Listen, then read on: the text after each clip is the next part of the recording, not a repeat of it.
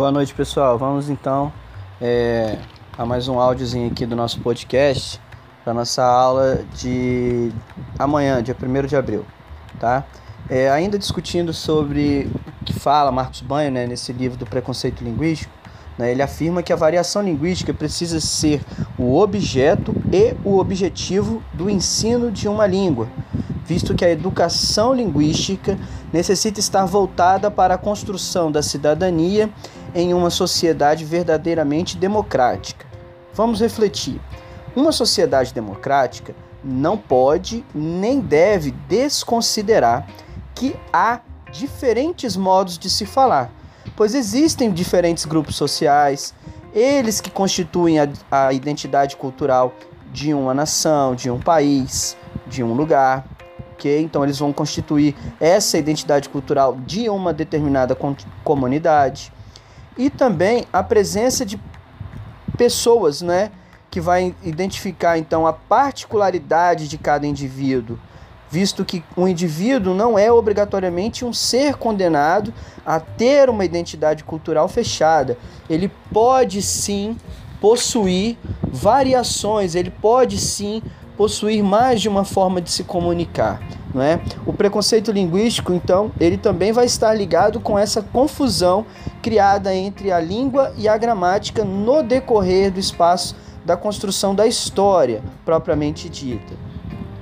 Esse, pró esse próprio preconceito linguístico ele perdura, de acordo com Marcos Banho, devido à manipulação ideológica que ainda ocorre, também uma intolerância e também o resultado de uma ignorância. Então, a, a situação ou o fato de perdurar o preconceito linguístico, ele, segundo Marcos Banho, ele se pauta, ele tem como pilares essas três situações: uma manipulação ideológica, né, principalmente daqueles voltados para ainda a utilização do verbete né, e das teorias de norma culta que não aceitam nenhuma outro tipo, nenhum outro tipo de variedade, né, de variante linguística. Há também uma intolerância em relação a essa variação, a essas várias possibilidades de se falar, ok? E também pelo resultado de uma ignorância, então desconhecimento propriamente dito dessa questão da variação. Então, o preconceito linguístico também pode ser classificado como invisível nesse caso, quando há uma ignorância, quando não se enxerga, mas porque não se enxerga, não porque não se quer ver, mas sim porque não há um conhecimento prévio, então há uma ignorância, há um desconhecimento, ok? É... Existem vários mitos que vão contribuir também para aumentar e ampliar né, esse preconceito linguístico. É, um deles, um desses pilares que vão contribuir também para esse aumento e perpetuação desse preconceito é o mito de que o Brasil apresenta uma uni unidade linguística surpreendente. É lógico que não. O Brasil por si só já possui dimensões continentais e isso já indicaria uma grande heterogeneidade, ou seja, uma grande variação linguística.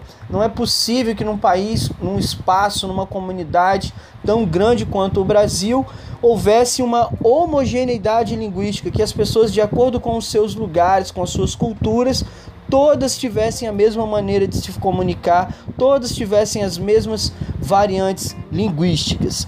Basta para isso nós correlacionarmos em dimensões, é claro, muito menores, a Espanha, né, com aproximadamente 40, 40 milhões de pessoas.